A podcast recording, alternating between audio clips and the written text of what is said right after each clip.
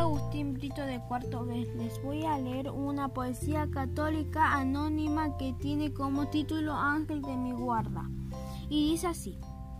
Ángel de mi guarda, dulce compañía, no me desapares ni de noche ni de día, no me dejes solo que me perdería hasta que amanezca en los brazos de Jesús, José y María.